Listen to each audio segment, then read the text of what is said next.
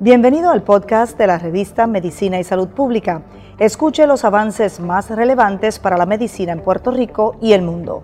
Si desea ver este podcast en vídeo, puede hacerlo en nuestro canal de YouTube Revista MSP. Para mí la esclerosis múltiple es lo peor que me ha pasado. Duele porque uno piensa que esto no le va a pasar a uno, pero sí, a mí me pasó. A mí me diagnostican esclerosis múltiple de una forma un poco atípica. Esta condición por dentro es mucho más fuerte de lo que se puede ver. Eh, al principio yo pensé, Dios mío, ¿y ahora qué hago con esclerosis múltiple? Porque me va a cambiar la vida completamente, ¿verdad? Y, pues uno se asusta. A mi mamá la habían diagnosticado con esclerosis múltiple ese mismo año, o sea, ya tenía un más o menos de lo que podía hacer. Y efectivamente a, a mis 19 años me diagnosticaron con esa condición. Yo lo primero que pensé voy a estar en silla de ruedas toda mi vida. En el 1951 no existían terapias para prevenir la enfermedad. Eh, la esclerosis múltiple es una condición que se conoce en genética como lo que llamamos multifactorial. Lo más que estamos extrañando tanto la fundación como los pacientes, es que no nos podemos ver. Empiezan a aparecer números de casos de esclerosis múltiple en Puerto Rico. El futuro va a ser eh, identificar y llevar a cabo actividades médicas preventivas para que no se manifieste la, la enfermedad.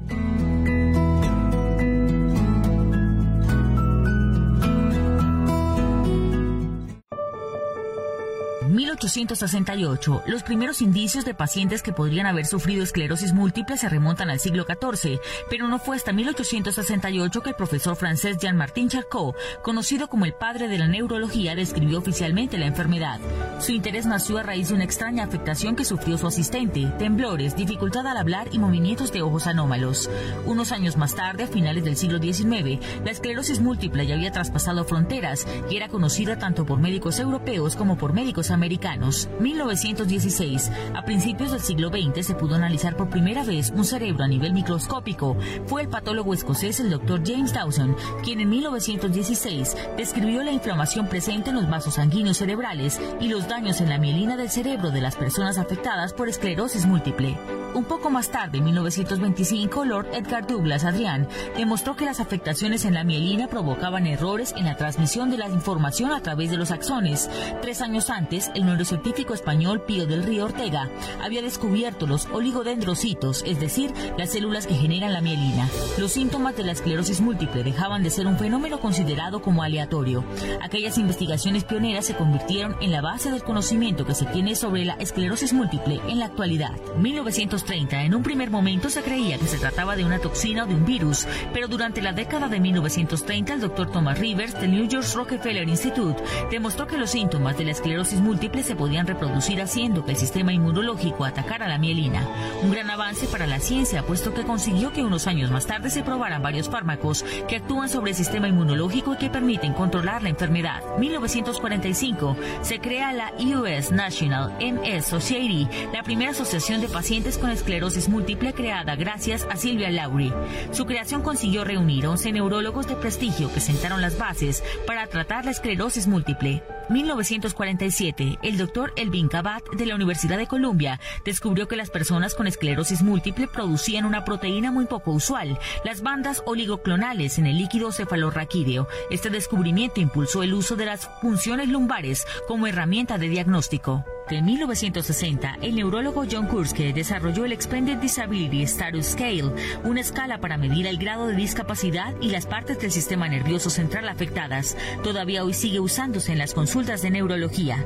En aquella misma década aparecieron las primeras técnicas de imagen y durante los años 70 los radiólogos empezaron a utilizar la tomografía computarizada para analizar el cerebro. Poco tiempo después, a finales de la década, la tomografía computarizada dejó paso a la resonancia magnética, una nueva técnica imagen que genera imágenes mucho más definidas. Hoy en día la resonancia magnética cerebral es una herramienta básica para diagnosticar la esclerosis múltiple. Finalmente, por lo que se refiere al tratamiento, antes de la década de 1990 consistía básicamente en combatir la gran variedad de síntomas. Los brotes, la fatiga, la depresión, los espasmos musculares y el dolor se aliviaban con esteroides, medicación contra el dolor, fisioterapia y antidepresivos. En 1993 se hizo un paso muy importante. Fue aprobado el primer tratamiento modificador de la enfermedad, DMT por sus siglas en inglés, el interferón beta. Este tratamiento logró reducir el número de brotes y su agresividad, por lo que prevenía daños permanentes en el sistema nervioso central. Desde entonces el tratamiento ha cambiado considerablemente. En 2008 había 6 DMT disponibles, aunque todos se suministraban de forma parenteral, inyectados o por infusión intravenosa. Al día de hoy tenemos hasta 15 DMT y aunque no hemos encontrado un tratamiento que la cure, la aparición de nuevos fármacos en los últimos años ha producido un cambio sustancial en el control de la enfermedad. Las personas afectadas por esclerosis múltiple tienen en el horizonte un panorama mucho más optimista que años atrás, gracias a la aparición de esas nuevas terapias. En 1948 la esperanza de vida era solo de 17 años después de ser diagnosticado. Actualmente la esperanza de vida de una persona afectada por esclerosis múltiple es muy similar a la de personas no afectadas. En ese sentido, hace menos de 50 años, solo un 20% de los afectados por esclerosis múltiple podían seguir trabajando, mientras que actualmente el 50% pueden trabajar con normalidad. Unos avances que 150 años atrás parecían imposibles, pero que actualmente son una realidad. Gracias a los avances en inmunología, las ciencias del sistema inmunológico, en epidemiología, el estudio de los patrones de la enfermedad en población y genética, el estudio de los genes y de la herencia, nuestro conocimiento continúa creciendo y cada día estamos más cerca de encontrar la curación de la esclerosis múltiple, un hito que cuando el profesor Charcot hizo la primera descripción parecía impensable.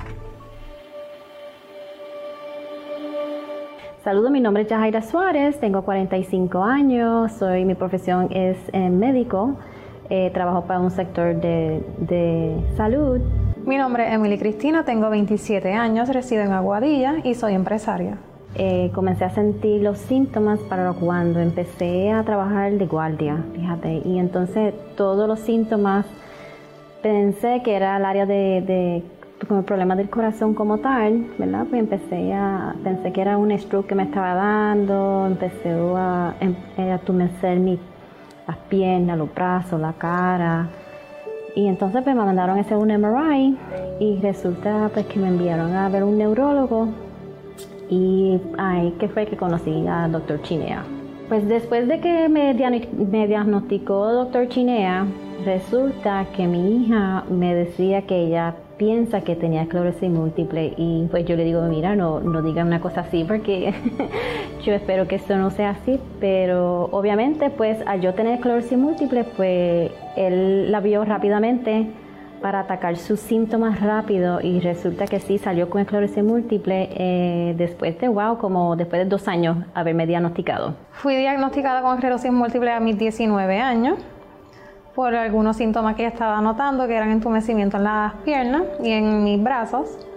A mi mamá la habían diagnosticado con esclerosis múltiple ese mismo año, o ya tenía un más o menos de lo que podía ser y efectivamente a mis, a mis 19 años me diagnosticaron con esa condición. Wow, al principio mi hija no estaba presentando algunos síntomas en el momento. Los síntomas lo, lo empecé yo primero. Este, todo estaba no, en un proceso muy difícil porque no sabía lo que me estaba pasando, no entendía qué era, por más que yo más o menos sabía en cuestión de lo que estudiaba de medicina, ¿verdad? Pero no se reflejaba. Y resulta que pues estaba reflejando todos los síntomas a nivel de en los libros como tal, hasta que se me fue la audición completamente, este, no podía ni siquiera la sensación de mi cara, ahí fue que me preocupé un poquito más y resulta que, que tuve ausente en el hospital, wow, como más de un mes. El procedimiento que él me hizo fue este, el spinal tap, que eso fue el proceso más, más difícil para, para mí, ¿verdad? Porque aunque pensé que era algo más sencillo, me tardé una semana por poder pararme. Cuando me dieron el diagnóstico pensé, wow, soy tan joven, solamente tengo 19 años, una condición sumamente fuerte, he visto personas que no, que no pueden caminar, ha perdido su habilidad de habla. Yo dije, me, realmente me preocupé bastante.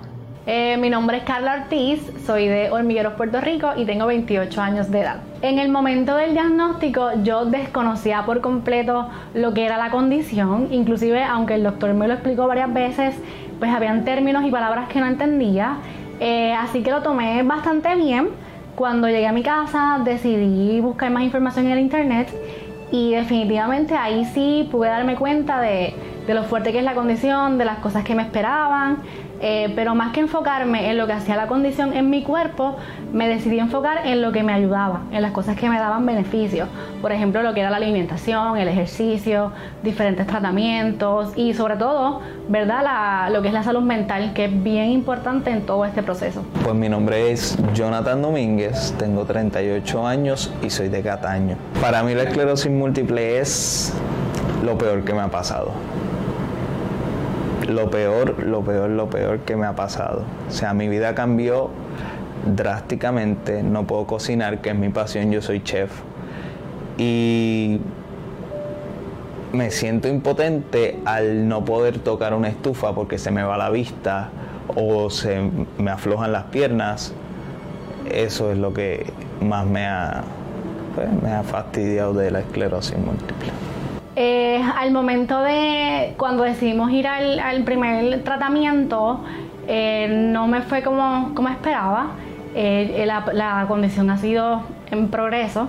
Al principio yo caminaba normal, no usaba andador, tenía balance, coordinación, pero ha sido bastante agresivo en mi caso, al punto que actualmente pues dependo al 100% de un andador.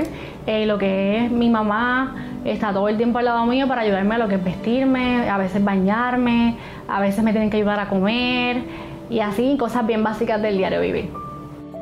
Me aíslo, yo me aíslo. O sea, yo me encierro en mi cuarto, solamente salgo a comer, no, no socializo mucho por el simple hecho de que mi mamá todavía no lo acepta y piensa que yo puedo hacer más de lo que ella de lo que yo puedo hacer. Y por eso yo decido quedarme en mi cuarto y no salir de ahí. O sea, porque yo entregué mi apartamento, obviamente, porque me caía mucho y me fui a vivir con mi mamá y pues entonces ella está en, ah, no te creo, no lo acepto y me afecta. Eh, yo tengo, eh, mi diagnóstico fue hace casi 5 años, tenía 24 años cuando me diagnosticaron. Es bien curioso porque cuando yo empiezo los trámites de ir a un neurólogo y hacerme todos estos estudios, yo no le había dicho a nadie, porque yo pensaba que era algo leve, que no era algo tan fuerte. Cuando recibo el diagnóstico que es esclerosis múltiple, voy a donde mi mamá y le cuento lo que es, pero ella estaba tan en shock que ella en ese momento lo que hizo fue llorar, no tenía palabras, ¿verdad?, de consuelo porque ya no entendía en qué momento de estar completamente sana llegó a tener este diagnóstico tan fuerte. Eh, tanto para mi familia como mis amistades fue un choque bien grande porque yo he sido siempre bien activa, eh, no me estoy quieta como dicen por ahí y al verme en la transición ¿verdad? y en el progreso que ha dado esta condición, este, el apoyo ha sido vital ellos desde que, desde que saben lo que tengo y ven que, que, tengo mucha dificultad al caminar, están siempre bien pendientes de mí, este, buscando siempre mi bienestar en conjunto y eso es algo bien importante. A raíz del diagnóstico, eh, yo me sentía al principio bien sola debido a que no, no era que no tenía el apoyo, era que no entendía lo que era la condición, no conocía a nadie que la tuviera. Así que eh, utilicé las redes sociales como modo de desahogo. Inclusive, como dato curioso, yo tardé como un año y medio, casi dos, en hacer mi diagnóstico público. Por esto de, la vergüenza, me daba bochorno que la gente me viera pues con la dificultad o que supieran realmente lo que me pasaba. Hasta que un día decidí hacer un post eh, contando mi historia, cómo fue el diagnóstico, lo que significa la condición Y para mi sorpresa, tuvo de verdad que un recibimiento súper bello. A través de eso conocí a otras personas que tienen la condición. Así que lo que empezó como un desahogo se ha convertido hoy día en lo que es una plataforma hermosa donde comparto lo que es, vivir con esclerosis múltiple, educo a las personas de lo que es, pero sobre todo les enseño, ¿verdad? Que un diagnóstico no te define ni te detiene. Yo sigo haciendo mis cosas y les muestro a la gente cómo lo hago con el fin de que se motiven pero que también este, se eduquen y sepan lo que es. Hola, mi nombre es Vivina Torres, eh, yo tengo 44 años, soy natural de Lares, de Castañer, eh, pero me crié toda mi vida en Carolina, viajando entre Carolina y Castañer, entre Lares. Soy paciente de esclerosis múltiple, hace, ah, voy a cumplir dos años, ahora el 13 de marzo. Eh, me diagnosticaron esclerosis múltiple en el 2019 y pertenezco a la fundación de, esclerosis múltiple eh, básicamente de inmediato.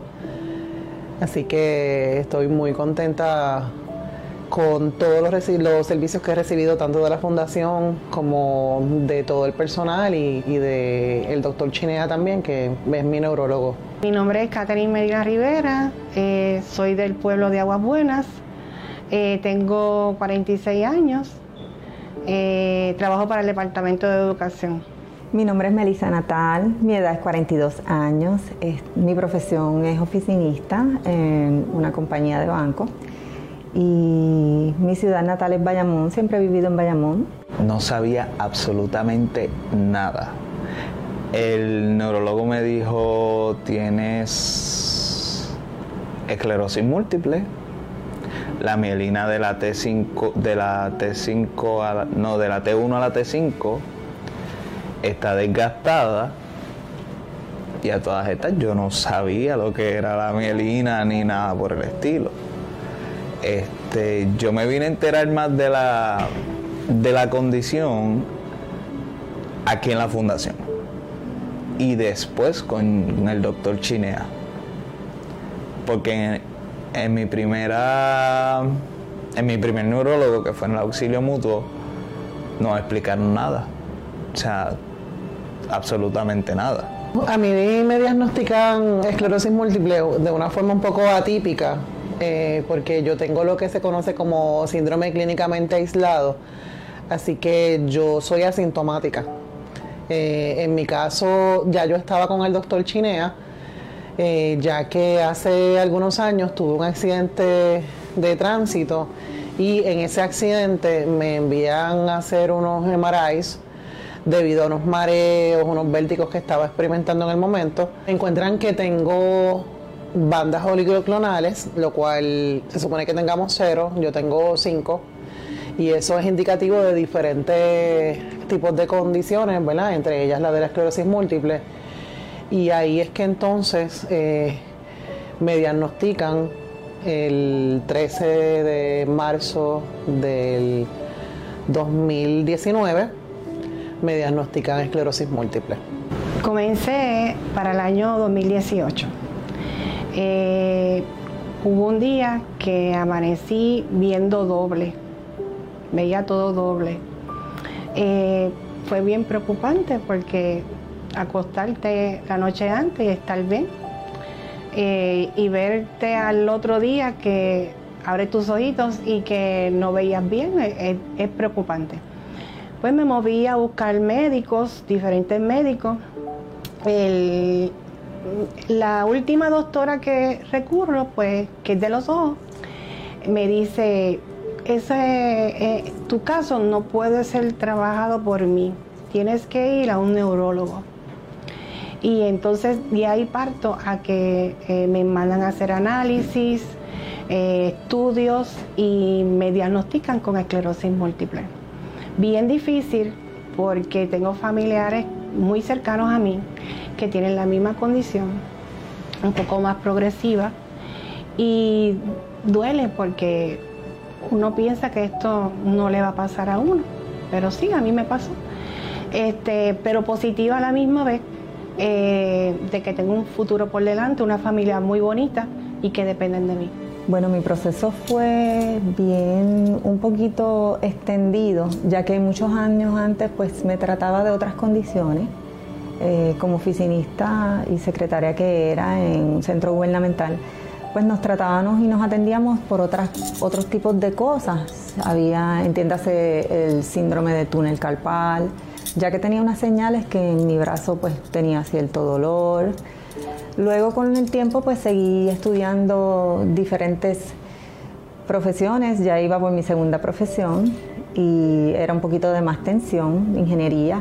Por lo tanto, pensaba y siempre nosotros le echamos la culpa a otras cositas, a nuestro, nos autodiagnosticamos.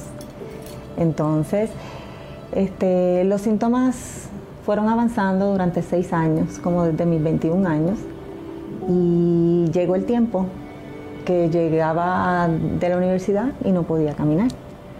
Caía en una silla, me caía súbitamente, subía una montaña, esa montaña no la podía subir. Tuvieron que personas pues, pues cargarme, como decimos, a caballitos, porque mis piernas no reaccionaban, no estaban conectadas. Pero anterior a las piernas, pues yo tenía unos mensajes de mi brazo izquierdo, mis extremos izquierdos, y tenía mucha necesidad, mi esfínter estaba un poquito descontrolado, necesitaba ir mucho al baño, tenía mucho cansancio, eh, tenía mucha fatiga había dejado de hacer ejercicios, cosa que ahora no está en mis planes. Pero sucedió así, levemente durante años fueron subiendo los síntomas hasta que dejé de caminar. Luego ahí pues nos vamos a la profesión de fisiatra, este, de ahí se dieron cuenta de que esto no es fisiatría, esto no es muscular, necesitamos hacer unas pruebas más específicas, así que la recomendación fue el MRI cerebral para ver un poquito más a fondo qué era y ahí viene el diagnóstico, esclerosis múltiple. Ya yo ahí en ese momento del diagnóstico, pues ya yo estaba dejando de, caminar ciertas veces, me caía y el brazo me latía muchísimo, hasta que durante el proceso de diagnóstico también tuve un ojo que tuve neuritis óptica. Y en ese momento yo todo le me autodiagnosticaba diciendo que la neuritis óptica era parte de mis lentes de contacto, este, muchos escapes para uno hacerle un autodiagnóstico, cosa que no debe ser. Desde primero debí ir a donde un profesional cosa que hubiese pensado que hubiesen diagnosticado esto un poquito más antes. En realidad los primeros síntomas que presentaba eran dolor de cabeza constantemente, que era todos los días que me daba dolor de cabeza y pues se pensaba que era una migraña. Yo me tomaba Tilenol todos los días para poder calmar el dolor, pero, pero me daba, wow, por un año, casi dos años, dolor de cabeza bastante, todos los días, todos los días, todos los días tenía mucho dolor de cabeza que no se entendía por qué. Y gracias a Dios, hasta el día de hoy, pues uno que otras veces me da dolor de cabeza, ¿verdad? Pero, pero tengo la condición bastante controlada en sí. Al tener mi mamá con esclerosis múltiple, nos apoyamos mutuamente ya que sabemos realmente lo que es tener esclerosis múltiple, los síntomas, los días que uno realmente no se puede levantar, los dolores que nos dan y nos apoyamos mutuamente. Cuando empecé con los primeros síntomas fuertes, yo estaba en un viaje en Disney en el cual la pierna izquierda se me adormeció por completo, eh, al nivel que no podía alzarla, tuve que parar, no podía caminar. Eh, y durante todo el viaje estuve en silla de ruedas porque caminar me fatigaba y se me hacía complicado. Tan pronto llego de ese viaje, eh, me veo con el neurólogo, me manda a hacer un MRI de la cabeza, todo salió bien y en el segundo MRI en la cervical, ahí encuentran una lesión bastante grande. Después de la punción lumbar y todos los estudios y demás, ahí se confirma que tenía esclerosis múltiple primaria progresiva. Los primeros síntomas fue la vista. Yo empecé a ver doble. Pero que yo le pichaba, yo decía, ah, pues esto es que necesito espejuelos. Y fui a Provision me hice el examen, me hicieron una receta, me duró una semana. A la semana se me empezó a dormir la pierna izquierda, la pierna derecha, perdón. Esto y ahí yo decido ir al auxilio mutuo, que era el plan que yo tenía en ese momento. Y ahí me hicieron un CT scan. ¿Para qué? No sé. Pero me hicieron el CT scan Luego del CT scan me llaman ese mismo día y me dicen tienes que pasar por el auxilio mutuo porque necesitamos hacerte un MRI lumbar y torácico. Y yo, ah, pues está bien. Pues voy, me hicieron el lumbar y torácico. Ahí salió la T1, la T5 con falta de mielina. Eh, después de eso, el neurólogo vuelve me cita y me dice que no sabe por qué me hicieron el lumbar y torácico cuando me lo tenían que hacer cerebral. Pues vuelven y me hacen el MRI cerebral y ahí resulta que sale que tengo falta de mielina en el cerebro. en mi caso, pues un poco diferente porque yo no tengo eh, movimientos involuntarios o los problemas de movilidad, lo típico, ¿verdad? Dentro de un paciente gracias a Dios, pero sí debo de permanecer haciéndome mis MRIs, eh, sí hay otras cosas que se monitorean en los síntomas que pueden ser los síntomas principales, ¿verdad? De una persona con esclerosis múltiple. A veces yo me siento el cuerpo caliente, que es una de las eh, síntomas que a veces me decían que me podía dar, pero lo he hecho, ¿verdad? Este, como algo normal ya de mí y no tan fuerte. Este, a veces el pensamiento de momento eh, eh, puedo olvidar algo, pero trato de recuperar a donde me quedé y continuar.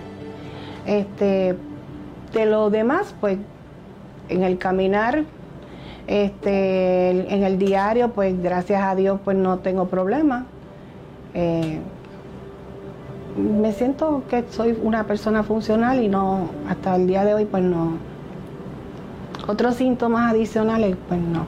Wow, al saber que tengo esclerosis múltiple, pues, el apoyo en cuestión de, mi familia lo tengo 100%, en cuestión de mi, de mi amistad por igual, ¿verdad? Porque se preocupan y ellos quieren, ellos quieren saber a qué se debe la condición, a qué se debe, por qué te da esclerosis múltiple y se preocupan porque imagínate un, ser querido sufriendo ella no quiere ver su ser querido no no he sentido crimen como tal en ningún momento. Considero verdad que sí yo trato de, de llevar una vida muy muy sana en el sentido sí cuando si veo que, que, que estoy que no puedo ya con mi condición porque esto eh, de momento explota hoy yo puedo estar bien y hoy en cuestión de en cuestión de segundos el clorce múltiple nos ataca verdad y yo sé cuáles son mis límites, yo tengo que saber cuáles son mis límites y pues hablo con mi familia y con mis compañeros.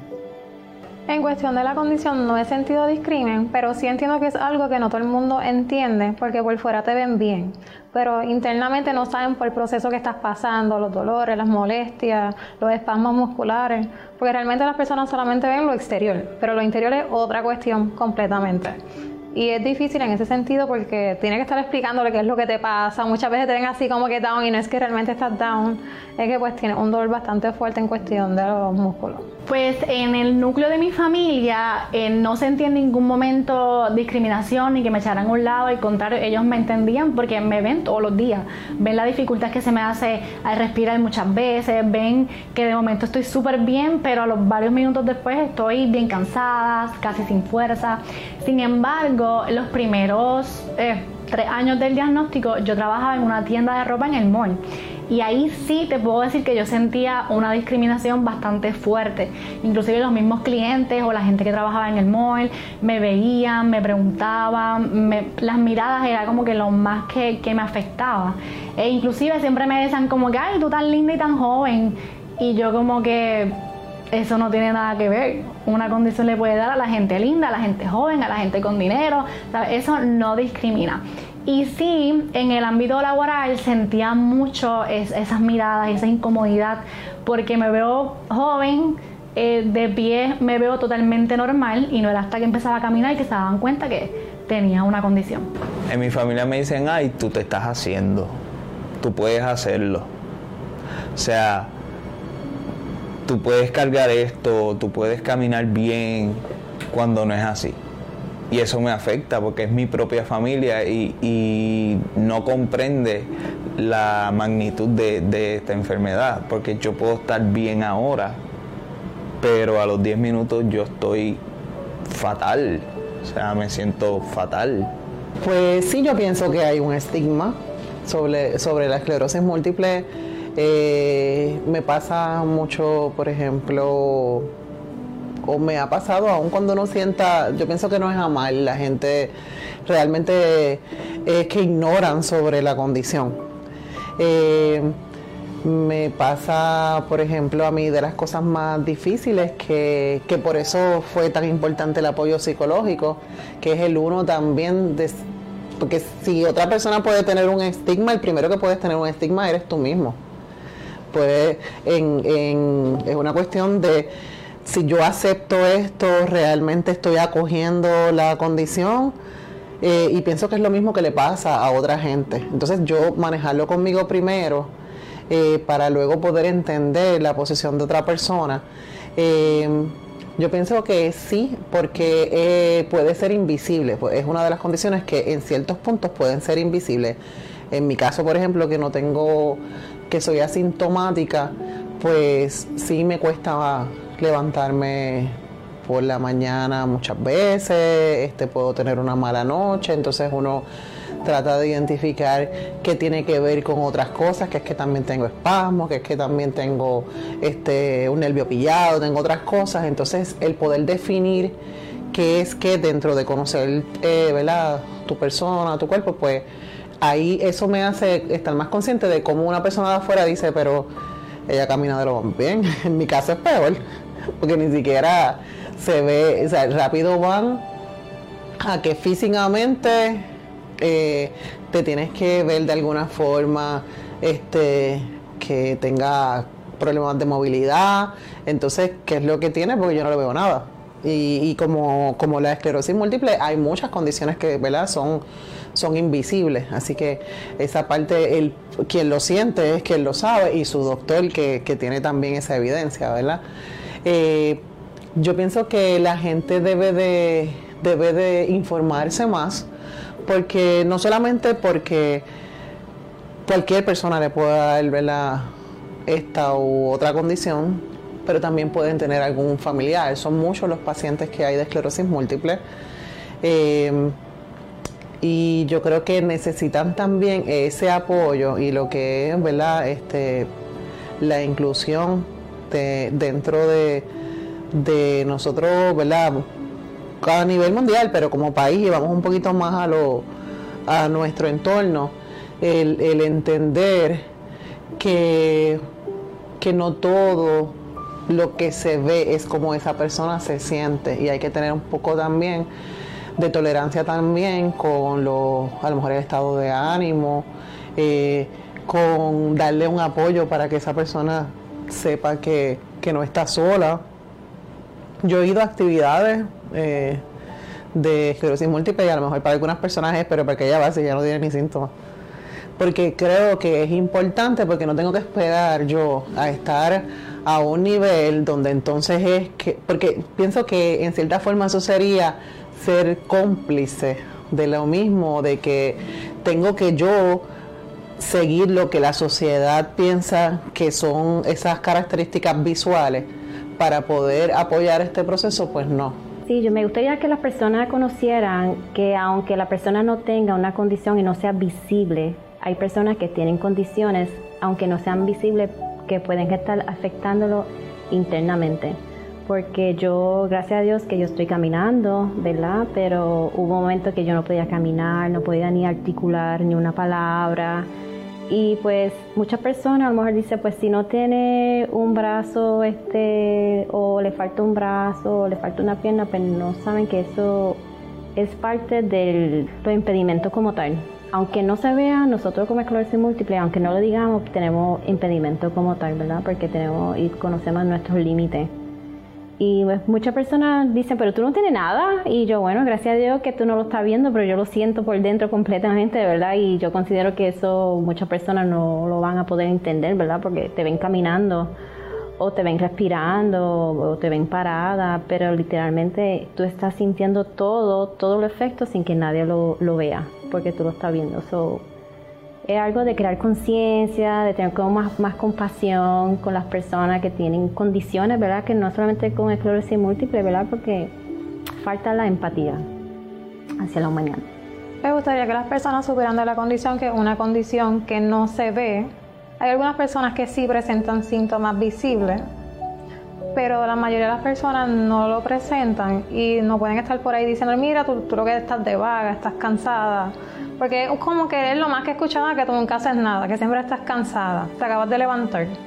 O sea, son cosas que realmente no se le debe decir a una persona que tiene cualquier condición, porque realmente le, como te digo, le quita los ánimos a la persona, porque o sea, la persona atrás que está pasando por un proceso difícil, al escucharle esos comentarios se hace un poquito más difícil, porque realmente uno lo que necesita es apoyo de las personas. A las personas particulares que no tienen mucho conocimiento sobre lo que es la esclerosis múltiple, eh, a mí me encantaría decirles, ¿verdad?, que siempre que vean a una persona con dificultad, la ayuden pero obviamente, ¿verdad? Es porque tiene una dificultad eh, visible. Sin embargo, esta condición por dentro es mucho más fuerte de lo que se puede ver. O sea, hay momentos en que nosotros nos sentimos bien fatigados, eh, no queremos hablar con nadie, este, mentalmente nos dan como unos, son como, como unos borrones en la mente que no estamos espaciados, como que no estamos atentos. Me pasa muchísimo que se me olvidan las cosas todo el tiempo y me siento súper mal porque la gente a mi alrededor no lo entiende. Entonces piensan que estoy despistada, piensan que no te estoy prestando atención, pero no es eso, es que no tengo control de que hay momentos en que sí puedo estar pendiente, pero hay otros en que realmente no, no lo estoy.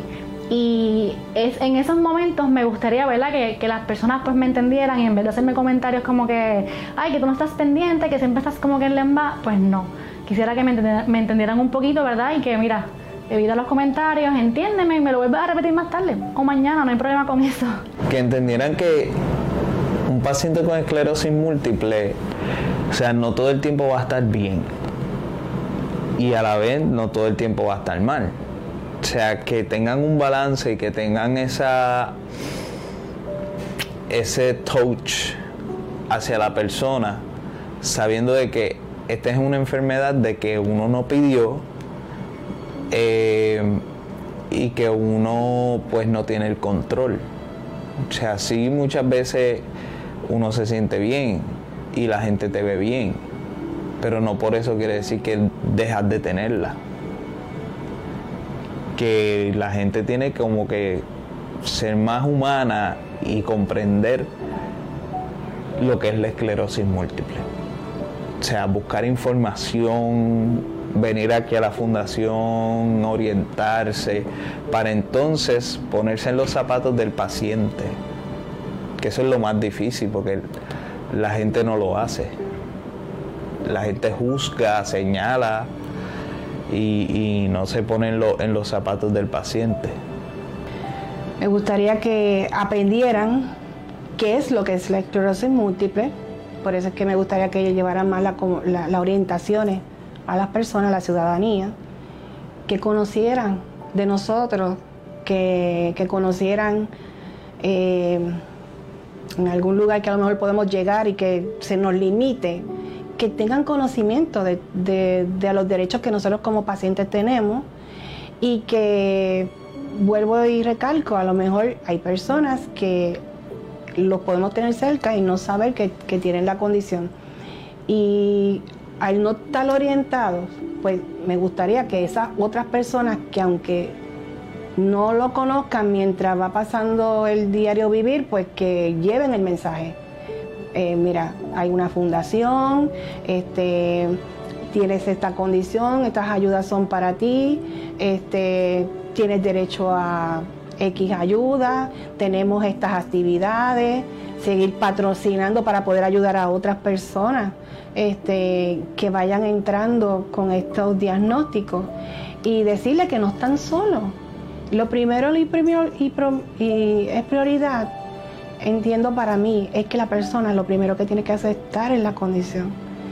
Si tú la aceptas, todo va a salir bien y todo va a caer en su sitio y, llevas el mensaje. Y vas a ser de ayuda para ti y para otras personas. Si tú no lo aceptas, te estás limitando a que tu futuro seas eh, mucho mejor y tener una buena calidad de vida. Me gustaría, en caso de los pacientes, que supieran este, sobre la esclerosis múltiple eh, y sobre situaciones de vida que tengan, que el comunicar y adiestrar a otras personas, buscar la información es bien clave, porque muchas veces estamos con personas que no tienen la información y muchas veces nosotros mismos le damos esa información que no tienen, ya sea un patrono o ya sea un familiar. Estamos en una situación de por vida, eh, nos cambia la vida y es bien importante que nosotros nos llenemos de información y también transmitamos la información. Eso es bien importante, tomar acción, no dejar pasar por alto el no hacer nada. El no hacer nada no es una opción. Pero bueno, yo siempre digo que en cuestión de esencia, la Carla de antes con la de ahora es exactamente la misma. Eh, me mantengo con las mismas ganas de seguir viviendo, de seguir este, alcanzando mis sueños. Me preguntan que cómo yo me veo de aquí a, a 10 años, me veo viajando el mundo como siempre he dicho, que realmente en cuestión de esencia no ha cambiado absolutamente nada. Sin embargo, el crecimiento más grande que he obtenido después del diagnóstico ha sido uno de madurez. Este, soy más empática, eh, valoro muchísimo más las cosas pequeñas que, nos rodean. Ahora mismo es simplemente poder estar en la orilla de la playa y escuchar eh, el mar, para mí eso es algo súper grande, porque ya pues hoy día no puedo bajarme y meterme al agua como antes, pero tengo todavía la bendición de disfrutarlo a distancia y eso lo valoro con el alma.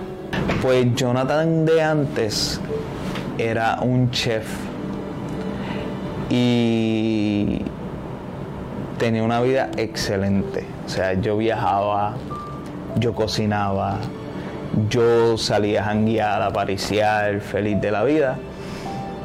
Y al tener esclerosis múltiple, al ver que no puedo hacer mi pasión, que es la cocina, es frustrante.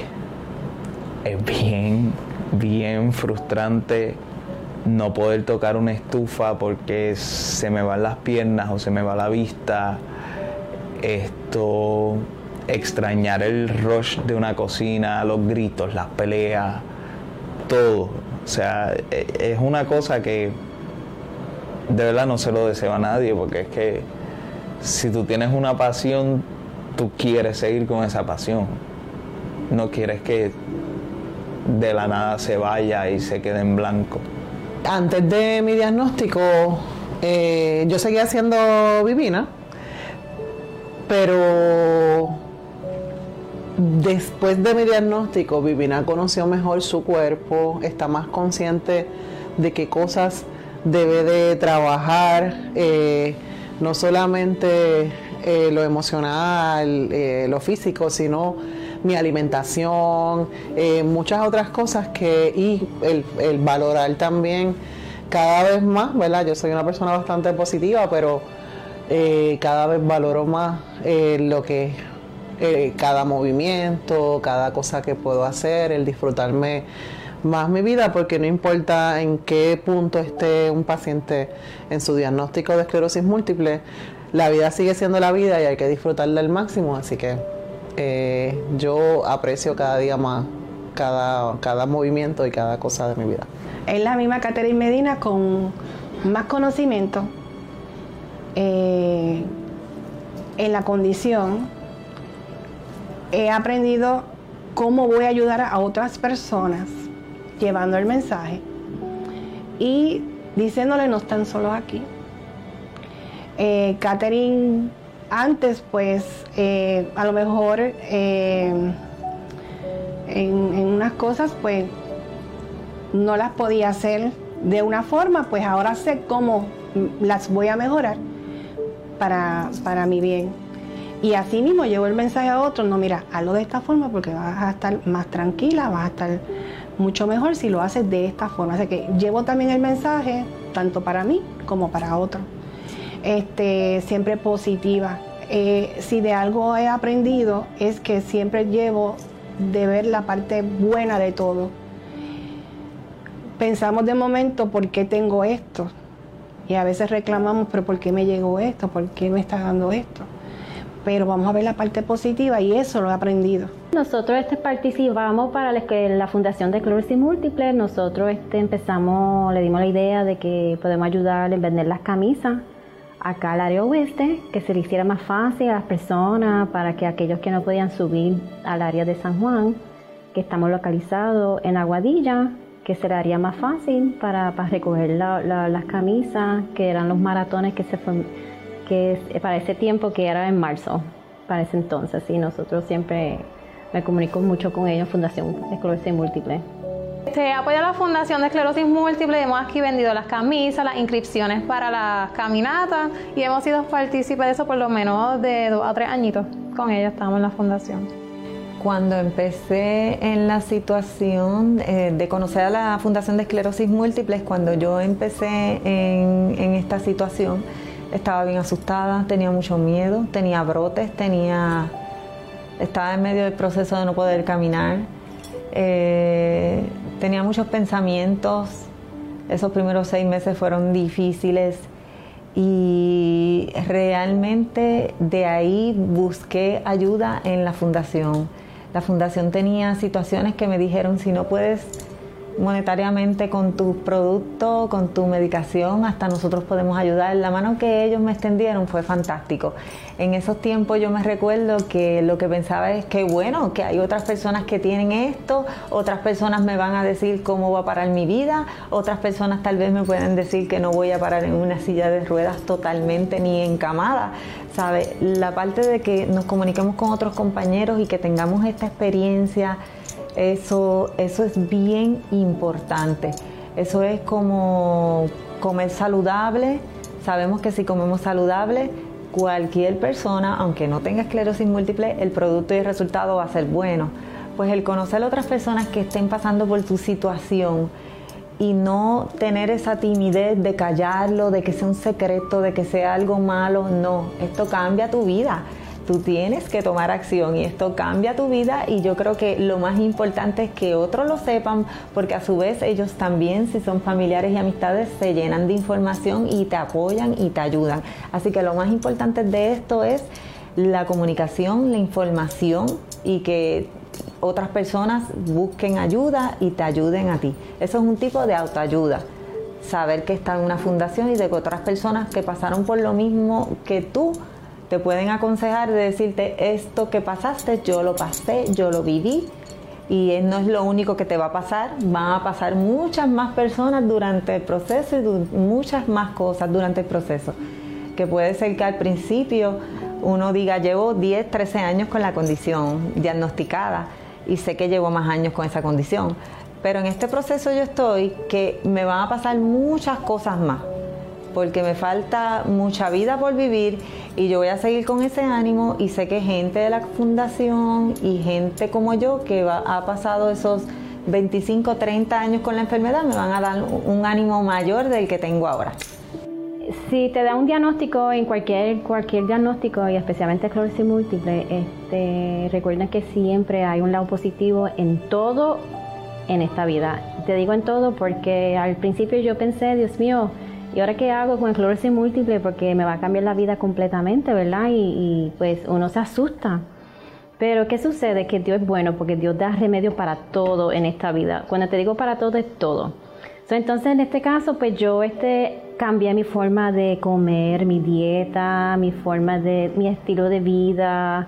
Eliminé mucha comida procesada de mi vida porque la vida de uno es una vida demasiado rápido y pues uno siempre va a los sitios rápidos para comer y pues no es lo más perfecto o lo más saludable para nosotros, ¿verdad? Y entonces, aunque nosotros creamos que estamos comiendo bien, pero en realidad no estamos alimentando las células. So, yo empecé a, alimentar mis células, comer correctamente. Este, si sentía inflamación, empecé a, con la doctora Wells, no sé si, si han escuchado el doctor Wells, que ella también parece esclerosis múltiple y ella estaba en silla de ruedas. Y ella con cambiar su forma de comer saludablemente, ahora ella está caminando. So, al yo ver eso en ella fue una inspiración para mí que dije, así yo quiero ser en el futuro. si algún día me tenga que quedar en la silla de ruedas, pues muy bien, pero yo sé que un día voy a, voy a levantarme de esa silla de ruedas. Al igual que me quedé sorda, que el doctor me dijo que me iba a quedar sorda y yo dije eso es imposible y, efectivamente empecé a tomar mucho cúrcuma, muchas cosas antiinflamatorias que, que, te hagan sentir bien porque tal vez tú puedes comer piña, a mí me gusta la piña, no soy alérgica a la piña, pero otras personas pueden ser alérgicas a la piña o sea, tienes que conocer tu cuerpo y buscar cosas que, que son antiinflamatorios.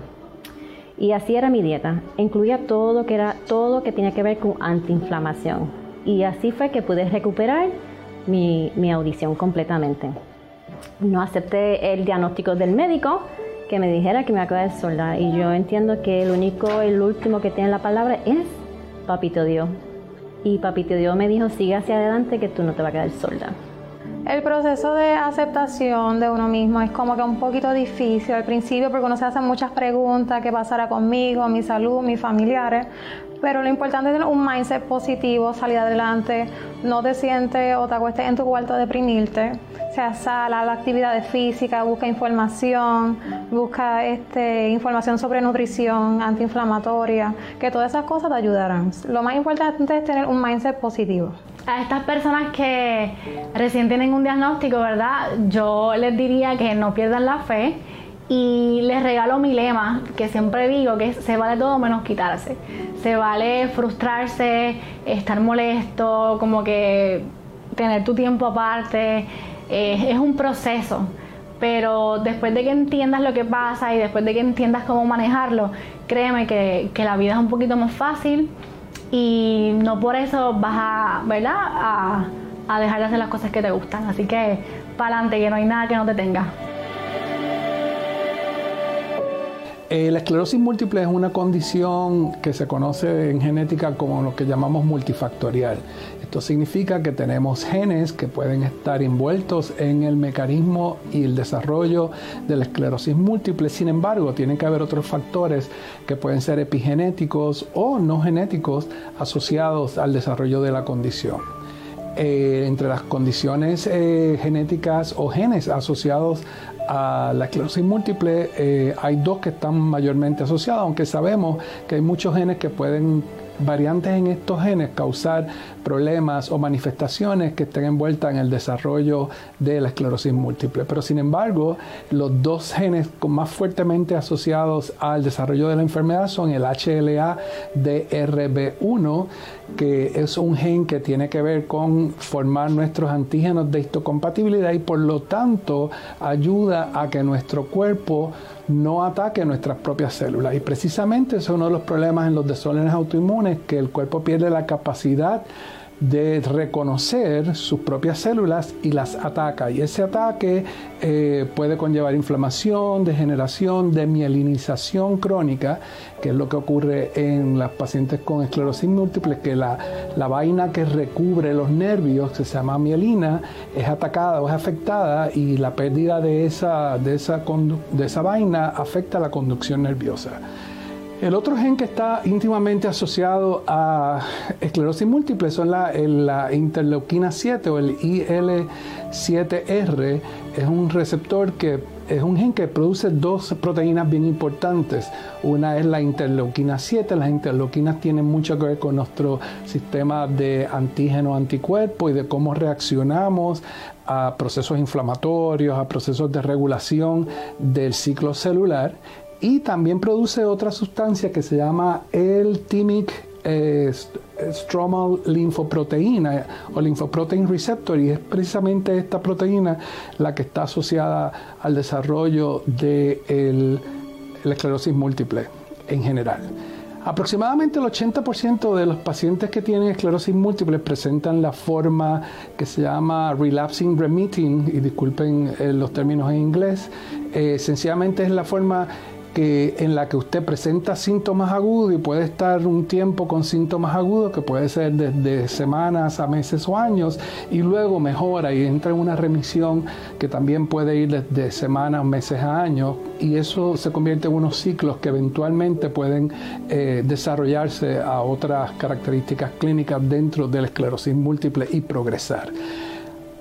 Mencioné factores epigenéticos asociados a esclerosis múltiple y entre estos están niveles bajos de vitamina D, eh, también está el fumar y también está infecciones de Epstein-Barr viruses, que es el virus que conocemos eh, eh, comúnmente como la enfermedad del beso. Así que personas que han estado infectadas por este, por este virus pues podrían tener un riesgo más alto de desarrollar esclerosis múltiple, particularmente si portan variaciones dentro de los genes que ya mencionamos, el HLA-DRB1 y el interleuquina 7R gen. Soy el doctor Ángel Chinea, soy neurólogo y en los últimos 25 años me he dedicado al eh, atender pacientes de esclerosis múltiple y al estudio de nuevas terapias para los pacientes de esclerosis múltiple.